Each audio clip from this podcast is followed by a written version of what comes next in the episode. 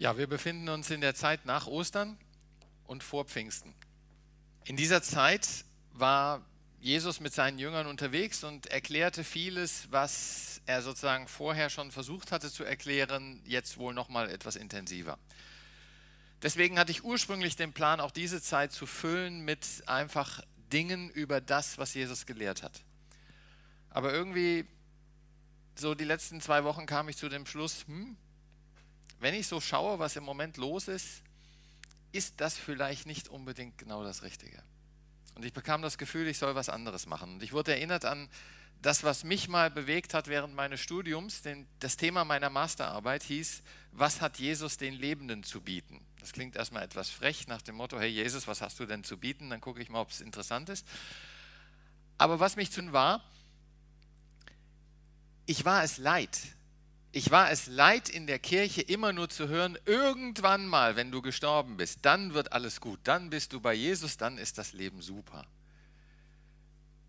Ja, und dann kam so irgendwie in mir das Gefühl auf, ja, schön. Und was ist mit jetzt? Und ganz interessant, ähm, ein der Kernverse am Anfang war für mich von Nietzsche, der gesagt hat, die Christen müssten mir erlöster aussehen, wenn ich an ihren Gott glauben sollte. Fröhlichere Lieder müssten sie mir singen. Und wenn ich so in die Geschichte gucke, was ich erlebt habe, war, wenn du irgendwo in ein Gotteshaus bist, dann shh, leise, nicht lachen, ernstes Gesicht, ganz ruhig verhalten. Keine Fröhlichkeit. Ja? Nicht bewegen, nicht auffallen. Ganz leise rausgehen.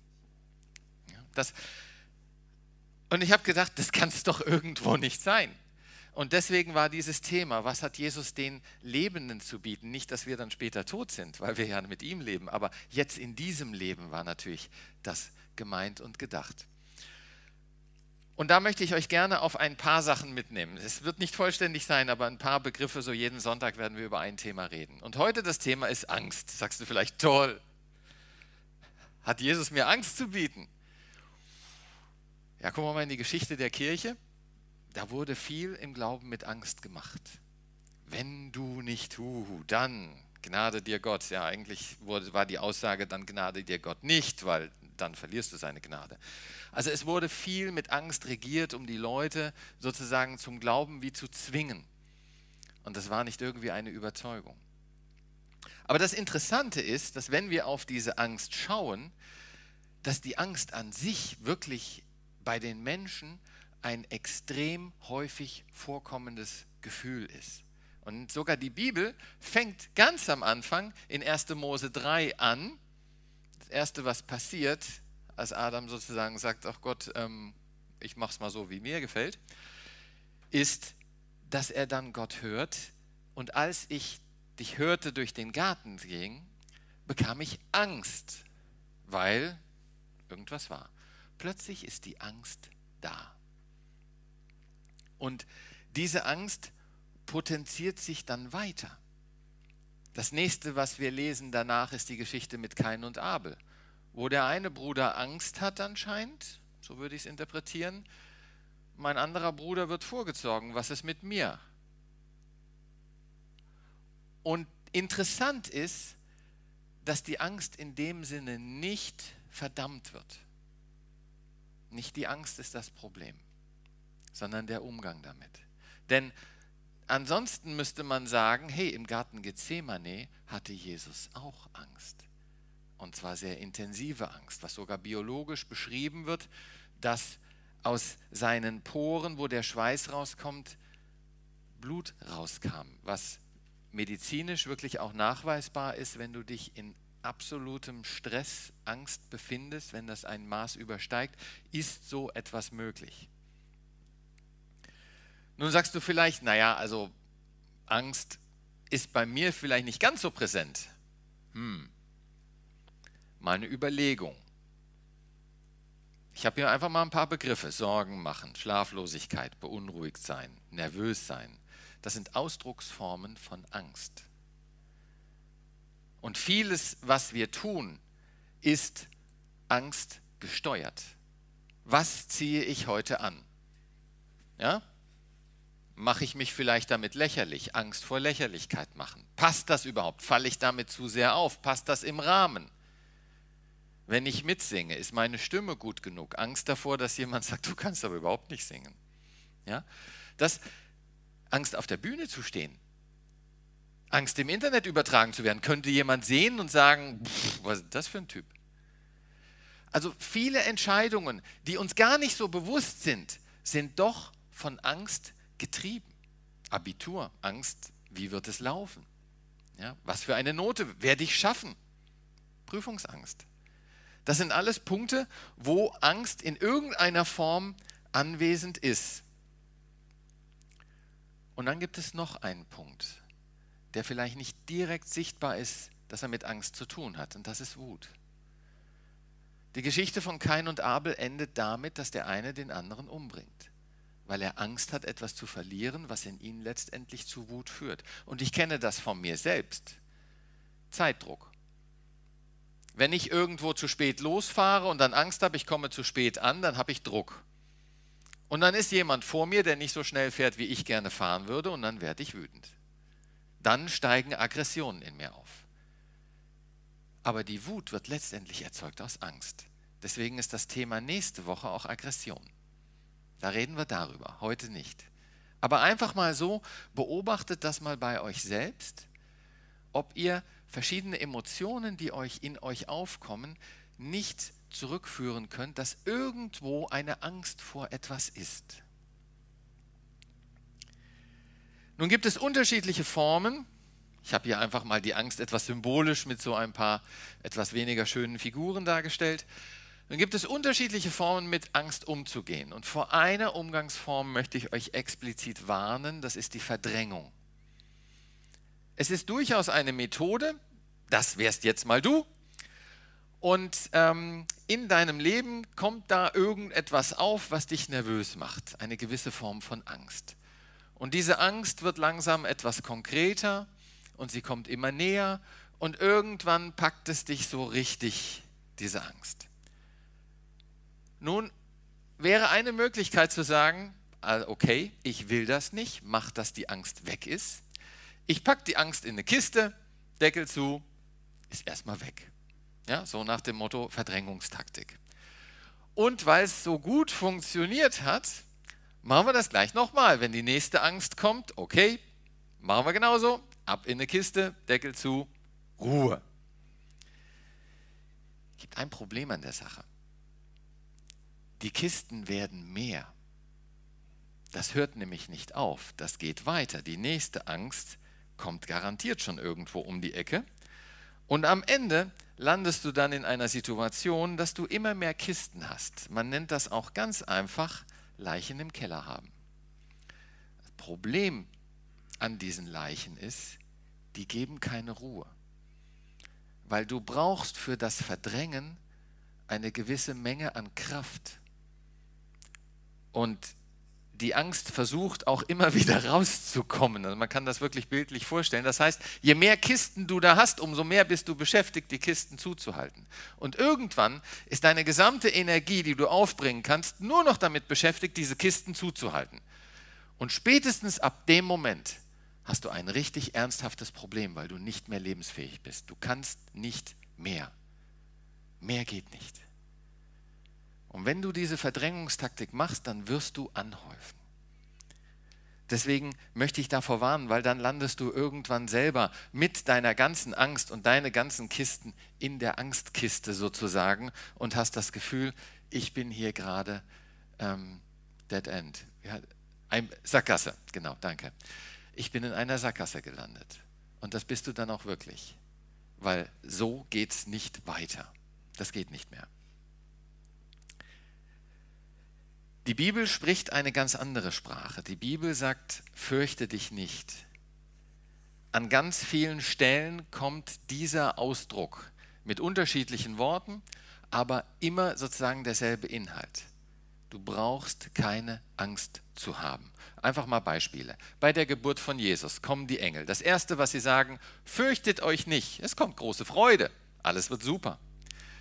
Dann die Jünger sind irgendwann im Schiff unterwegs, tief nachts ist alles nicht mehr so schön und Jesus kommt sozusagen auf dem Wasser angelaufen. Sie kriegen erstmal Angst, ein Gespenst, wäre so wirklich wie gerade eben das Bild, da kommt so was Weißes. Erste, was Jesus sagt, fürchtet euch nicht, ich bin's. Bei der Auferstehung von Jesus, wo die Frauen im Grab sind, werden sie von Engeln begrüßt, die sagen, habt keine Angst, ihr sucht Jesus, er ist auferstanden, fürchtet euch nicht. Und als Jesus selbst, selber zu den Jüngern kommt, sagt er, Friede sei mit euch. Friede heißt letztendlich, dass ich keine Angst im Herzen habe. Dann habe ich nämlich Ruhe. Also geht es in die gleiche Richtung. Und wir hatten es sogar mal als Jahreslosung. Euer Herz erschrecke nicht. Glaubt an Gott und glaubt an mich. Fürchte dich nicht. Das sagt sich so einfach. Aber wenn du da mittendrin bist, ist es vielleicht nicht unbedingt immer so einfach umzusetzen. Und bitte versteht diesen Vers nicht als du musst nur mehr glauben. Das wäre nämlich etwas, wo du sagst, du musst was tun und dann hast du keine Angst mehr. Das ist nicht die Lösung. Dennoch ist die Frage, warum muss ich mich nicht fürchten? Und die Antwort auf Furcht lautet nicht, du musst mehr glauben. Einfaches Beispiel, was mir selber passiert ist. Ich weiß noch sehr genau, als ähm, kleines Kind, da war ich irgendwie so. Meine Eltern schauten eine Reportage über Vulkane. Und eigentlich ja faszinierend mit der ganzen Materie, wie da spritzt und alles und rot und fließt und sonstiges. Und ich habe richtig Angst bekommen. Das war für mich irgendwie, ich kann nichts da tun. Wenn das auf mich zukommt, da hilft gar nichts mehr. Da werden Häuser weggemacht, alles geht weg. Es gibt nichts, was man dem entgegensetzen kann. Und dann versuchte mein Vater, mich mit Logik zu beruhigen, eben als Ingenieur.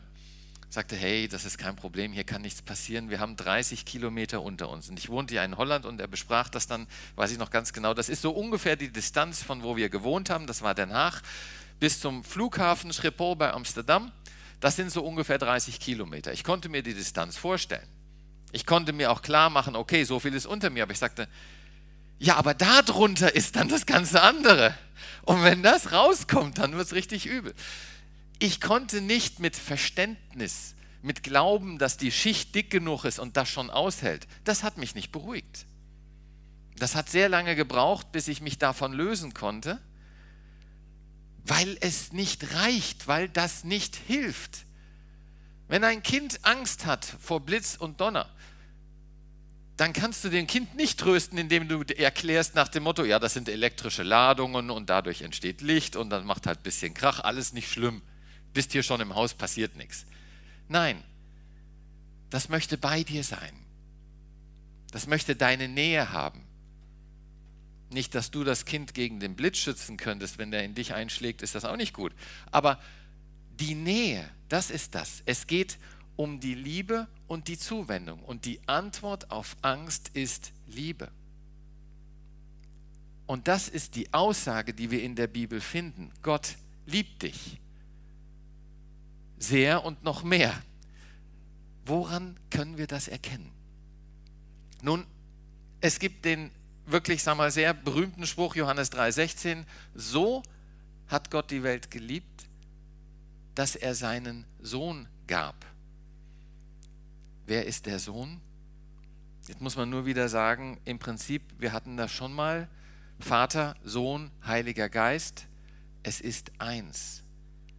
Verfallt nicht in die Vorstellung, Gott ist da, jetzt schickt er seinen Sohn, der muss das ganze Problem lösen und dann ist Gott happy. Jesus sagt, wer mich sieht, sieht den Vater. Wir sind eins. Gott hat dieses Thema für uns gelöst. Er hat sich selbst gegeben in seinem Sohn. So liebt er uns, dass er alles in die Waage geschmissen hat, alles gegeben hat, damit wir gerettet werden. Amen. Ja. Und dann geht es, lesen wir an anderer Stelle in Römerbrief, Gott hat seine Liebe bewiesen er hat nicht davon berichtet, ich liebe dich so sehr, ich liebe dich umschrieben wie die Größe der Sterne, wie die Wolken, die du nicht erreichen kannst und alles mögliche andere. Nein, er hat ganz klar gehandelt, er hat es gemacht.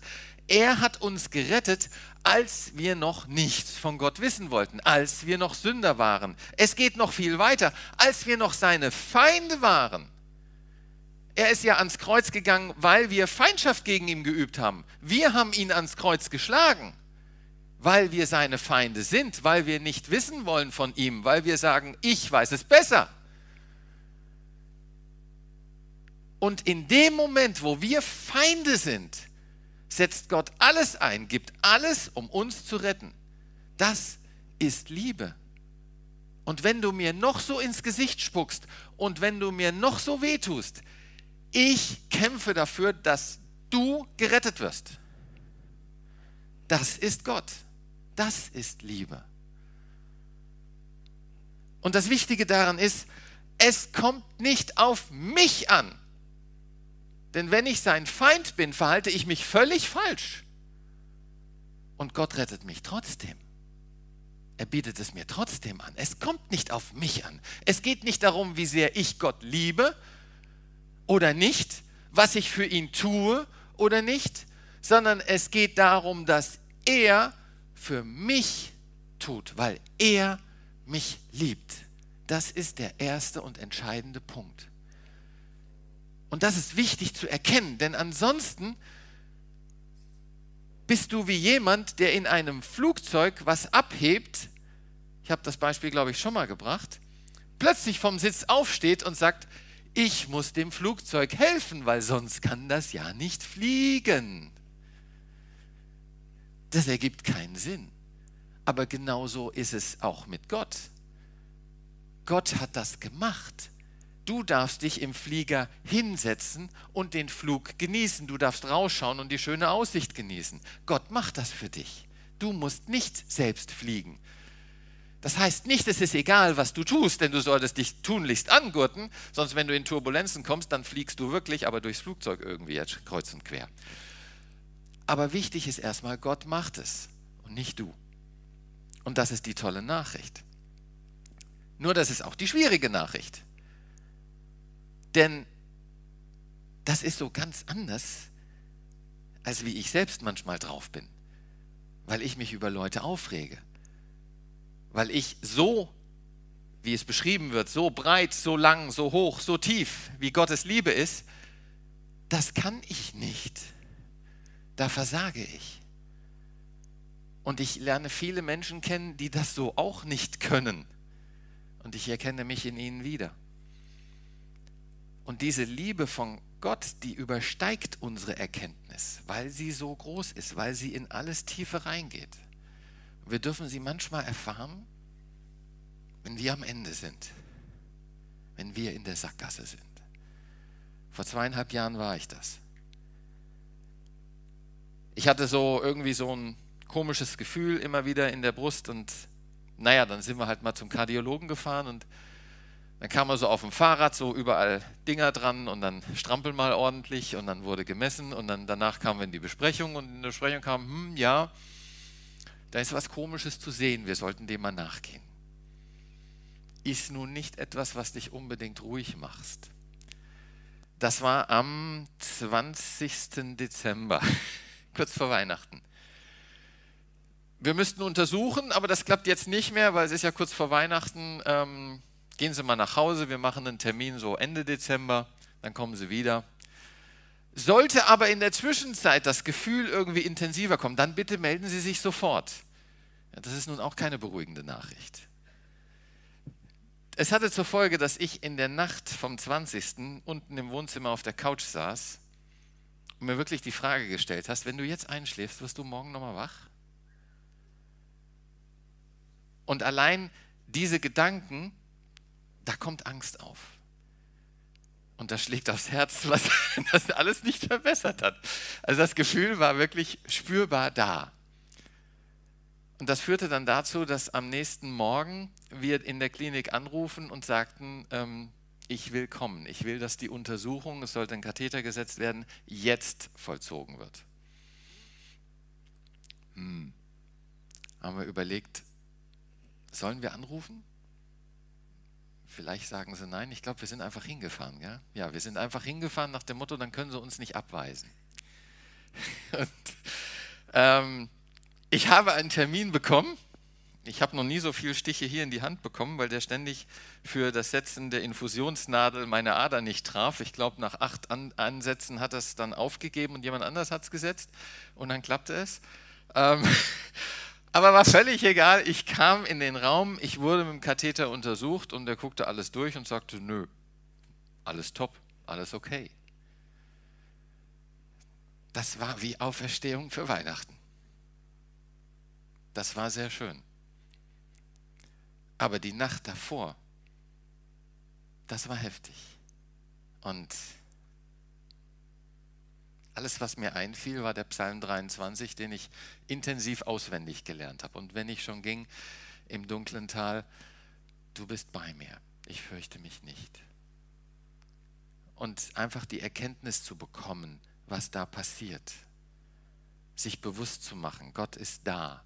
Das, was er mit dir tut, was du spürst, was du durchmachst, ist seine Liebe, auch wenn es dir nicht gefällt. Gott liebt dich sehr und noch mehr. Gott liebt dich auch egal, wo du bist. Das, ob du nun unten im Wohnzimmer auf der Couch sitzt oder im Bett liegst oder gerade vor dem Kreuz betest, er liebt dich genauso. Und wenn du dir bewusst machst, dass alles, was passiert, von Gott kommt, dass Gott in allem wirkt, dann ist nichts, was passiert, irgendein Zufall, sondern es ist sein Wille, sein Wirken, seine Kontrolle, die er in Liebe zu dir ausübt. Und dann kannst du auch sagen, wie in Amos steht, gibt es ein Unglück in der Stadt und der Herr hat es nicht bewirkt? Das, was uns widerfährt, auch das Unschöne, kommt von Gott. Aber es kommt mit einem Ziel, einem Ziel, was aus Liebe gemacht wird. Und das auch einfach noch vom Psalm, wo ganz klar steht, egal wo ich hingehe, du bist schon da. Wenn er in allem wirkt, wenn er alles gemacht hat, dann gibt es nichts, wo ich hingehen kann, wo er nicht ist, weil er da drin wirkt. Er ist anwesend. Und, das ist auch ganz wichtig, ich hatte vorhin schon gesagt, es kommt nicht auf dich an. Er liebt dich ohne Vorbedingungen und ohne Ende. Er rettete uns, als wir schon Feinde waren. Ich bin auf den Vers schon angegangen. Egal wo du stehst, das trennt dich nicht. Und auch wenn du Angst hast, jetzt habe ich was gemacht und jetzt kann Gott mich eigentlich nicht mehr lieben. Nein, er ist mit dir. Nicht, dass er sich freut darüber, was du tust, weil er weiß, wie es dir schadet. Aber dennoch bleibt er bei dir mit all seiner Liebe. Und das bekräftigt er nochmal. Und da sind wir wieder bei dem Thema. Niemand kann dich aus meiner Hand reißen, sagt Jesus, weil dich niemand aus meines Vaters Hand reißen kann, weil Vater, Sohn, Heiliger Geist eins sind. Die gesamte Macht, die Kraft der Auferstehung steht dir in der Liebe Gottes zur Verfügung, um dich zu retten. Nicht um das zu machen, was du willst. Wir sind nicht in Star Wars, wo ich die Macht unter meiner Kontrolle habe. Da wird auch gesagt, die Macht durch, durchfließt uns, sie ist überall. Das ist durchaus mit Gott vergleichbar. Nur ist Gott nicht unter meiner Kontrolle, dass ich sage, so und jetzt bestimme ich mal, was Gott macht. Wäre schlimm, weil wie oft liegen wir daneben? Gott weiß es zum Glück besser und Gott handelt in seiner Sache, weil das die Liebe für uns ist. Und wenn du daran zweifelst, er kann mich doch nicht mögen, dann sieh dir Paulus an, was er sagt. Obwohl ich ihn doch früher verhöhnt und seine Gemeinde mit grausamer Härte verfolgt habe, er stand dabei, als Stephanus gesteinigt wurde, hat gesagt, das ist richtig, der Mann muss getötet werden. Er hat Leute gefangen genommen, die dann auch getötet wurden, die gefoltert wurden, weil er gesagt hat, euer Glaube ist falsch. Und er hatte die volle Überzeugung, ich mache es richtig, ist voll gegen Gott gegangen. Und dennoch hat sich Gott über ihn erbarmt. Gott musste harte Mittel einsetzen, ja. Erstmal sozusagen vom Pferd schmeißen, dass er kurz mal blind wird, um ihn sozusagen auf die richtige Spur zu bringen. Aber dann hat er ihm auch gesagt, wie ist der Weg, den ich für dich vorbereitet hat. Und dann spricht Paulus hier von der Gnade, mit der er förmlich überschüttet wurde, weil ihm ein neuer Weg dargelegt wurde, den er jetzt gehen durfte. Und das ist ein Wahnsinnssatz, den er dort sagt. Jesus Christus ist in die Welt gekommen, um Sünder zu retten. Nicht die Superhelden, sondern die, die sich fragen, habe ich Gottes Liebe wirklich verdient? Und wenn du dir diese Frage stellst, kann ich nur sagen, nein, du hast sie nicht verdient. Ich habe sie auch nicht verdient. Aber es ist ein Geschenk. Und da sind wir genau bei dem Thema, du musst keine Vorleistung erbringen. Du musst dir dieses Geschenk nicht verdienen. Du kannst es nicht einmal verdienen. Du kriegst es einfach so. Blankoscheck, unterschrieben, für dich. Alles, was du sagen musst, ist, ja, möchte ich haben. Und Paulus sagt, ich bin der Schlimmste von ihnen und dennoch hat Gott mich gerettet. Und diesen Satz kann ich auch sagen, wenn, gerade wenn ich im Auto sitze und jemand vor mir habe, der nicht so schnell fährt.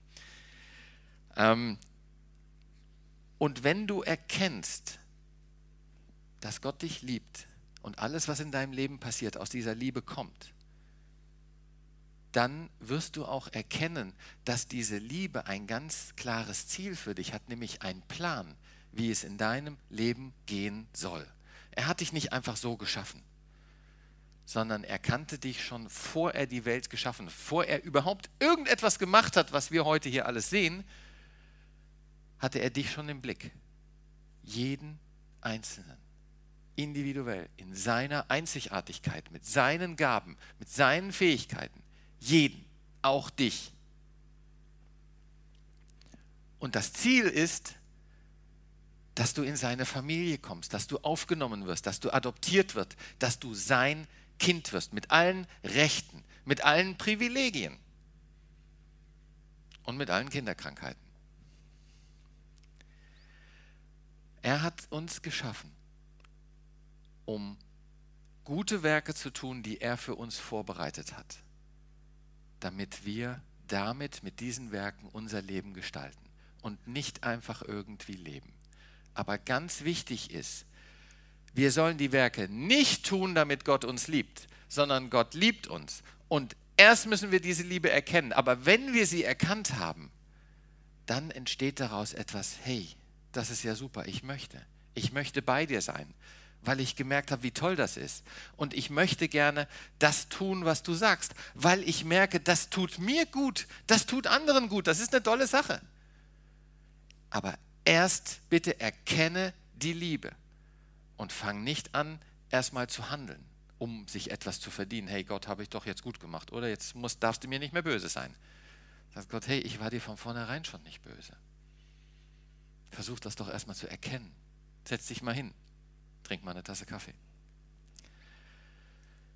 Ja, bevor mein erster Tag begann, stand mein Leben längst in deinem Buch. Und dieser Plan, den er mit dir hat, ist gut. Er fühlt sich nicht immer gut an. Das ist richtig. An dem Abend, als ich auf dem Sofa saß, fühlte sich das alles andere als gut an. Und mir kam auch die Frage, Herr, was soll das hier? Es ist Weihnachten, ich habe am Sonntag eigentlich Predigtdienst und jetzt schickst du mich hier hin. Was soll das werden? Aber den Freitagabend zudem hatte ich noch äh, mit, den, mit den Butlern hatten wir ein Elterntreffen gemacht und alles war alles vorbereitet. Ja, am Ende vom Tags lag ich im Krankenhaus. Stellt man sich die Frage, was soll das? Ist das jetzt gut? Es war wohl gut, weil es hat mir auch wieder eine Einsicht gebracht, Gott ist mit mir und ich darf auf ihn vertrauen. Etwas, was die nächsten zwei Jahre noch intensiver wurde. Und das dürfen wir erkennen, dass das, was in unserem Leben passiert und wenn es noch so schlimm ist und wenn es uns noch so aufregt und wenn ich noch so nicht damit einverstanden bin, es kommt aus seiner Liebe und es dient dazu, dass es etwas Gutes mit uns macht. Nur können wir das nicht immer erkennen. Und ist das auch manchmal sehr schwierig, es zu sehen und noch schwieriger, es in dem Moment, wo wir damit unterwegs sind und konfrontiert sind, anzunehmen. Das fällt manchmal sehr schwer. Ich fasse zusammen. Gott liebt dich. Und zwar in einer Weise, wie es fast nicht vorstellbar ist. Ohne Vorbedingungen, ohne Ende. Egal wo und egal wie. Aber er liebt dich. Und in dieser Liebe hat er einen Plan für dich und sogar einen guten Plan für dich. Jetzt springen wir nochmal zurück zu diesem Angst in Kisten. Was heißt das jetzt für das? Muss ich gerade mal ein bisschen weiterblättern. ähm, egal. Ja, wenn du erkannt hast, dass Gott dich liebt und er mit dir ist und auch diese Angst, die du spürst, zu seinem Plan gehört, dann kann das dich in eine Lage versetzen, kann dir Kraft geben, dass du einfach mal sagst, okay, ich gucke mir jetzt mal diese Angst etwas genauer an. Ich schaue mal drauf und mache den Deckel auf. Was ist denn da? Was soll mir das sagen? Und dann wirst du vielleicht erkennen, dass diese Angst gar nicht so schrecklich ist, wie du sie dir vorgemalt hast in der Unkenntnis der Sache, weil du es immer verdrängt hast, sondern dass diese Angst wirklich einen Hintergrund hat. Angst ist vom Prinzip her ein Schutzmechanismus. Wenn du auf den Schienen stehst und da kommt ein Zug, ist es gut, wenn du Angst kriegst und dich das dazu führt, dass, weg, dass du da weggehst. Wenn du sagst, ich packe die Angst in eine Kiste, der Zug ist nicht schlimm, wirst du es merken, wenn er da ist. Nicht lange, aber du wirst es merken. Das heißt, Angst hat seinen Sinn. Angst ist im Prinzip ein Freund. Weil wenn dich etwas nervös macht, dass du sagst, etwas stimmt nicht, dann soll es dich ja dazu bewegen, dass du vielleicht irgendetwas verändern musst. Und dann lass dich von dieser Angst durchaus mal mitnehmen. Lass dir zeigen, was der Hintergrund davon ist, was die Ursache davon ist. Du wirst immer noch einen Haufen Kisten dort haben. Und es ist ganz wichtig, dass du nicht zu schnell vorgehst in der Öffnung der Kisten. Denn es besteht eine ganz große Gefahr, und ich habe das miterlebt bei jemand, nicht bei mir, aber bei anderen, dass durch das Öffnen dieser Angstkisten plötzlich etwas passiert ist, dass ganz viele Kisten aufgingen. Das hat man nicht unbedingt immer unter Kontrolle. Und das kann zu einer richtigen Überlastung führen. Deswegen, wenn du weißt, da können viele verborgene Kisten sein, dann ist es auch wirklich eine Empfehlung, hol dir jemand zur Hilfe, um diese Kisten zu öffnen. Nimm dir die Zeit dafür. Mach nichts überstürzt. Geh langsam vor weil sonst kann es dich echt überrollen. Dann ist plötzlich zu viel offen und alles, was du vorher sorgfältig verdrängt hast, schlägt auf einmal hoch. Und dann kann es richtig heftig kommen. Und das ist auch, was die Bibel uns lehrt, dass wir uns nicht zu viel sorgen sollen, sondern dass wir in einem kontrollierten Umfang uns die Sorgen vornehmen und durchnehmen sollen. Sorgt euch nicht um morgen, denn jeder Tag bringt seine eigenen Belastungen. Das heißt nicht, dass wir nicht etwas planen für morgen und übermorgen, aber es heißt einfach, dass das nicht uns niedermachen soll, dass wir sagen, oh, was heute alles schief geht, was morgen alles schief geht und übermorgen und nächstes Jahr ist das dran. Irgendwann ist es zu viel und dann funktioniert es nicht mehr. Das heißt, halte deine Sorgen in einem kontrollierten Rahmen, um das du dich kümmerst. Und das ist etwas, was ich persönlich die zwei letzten Jahre wirklich auch in der Suche nach einer Gemeinde lernen durfte, dass Gott sagt, kümmere du dich um deine alltägliche Aufgabe und mach das. Ich kümmere mich, wo du hingehst. Und ich bin heute hier. Und ich bin sehr glücklich, muss ich ganz einfach sagen. Und ja, aber das, und das, das war die Vorbereitung dieses an Gott abgeben zu können, das war mit das auf der Bank sitzen, so sehe ich das heute. Dass Gott gesagt hat, vertrau mir, auch wenn du dich völlig am Ende fühlst, ich regel das für dich. Und das kam die nächsten zwei Jahre in ganz anderen Weise. Aber das sind Lernprozesse, mit die einem durchgeht. Und da ich schlecht höre, muss das manchmal auch etwas härter kommen. Und ähm, deswegen, also wirklich die Aussage, Gott liebt dich. Versuche das zu erfassen, an dich ranzulassen, dass er dich wirklich liebt und dass er in dieser Liebe mit dir einen guten Plan gibt. Wenn du das siehst, wenn du das erkennen kannst, dann ist es nur ein ganz kleines Schrittchen weiter in der Sackgasse und du hast das Kreuz. Das ist das, was Gott möchte. Er möchte dich zum Kreuz bringen, zur Erlösung, zur Rettung dass dein Leben gelingt.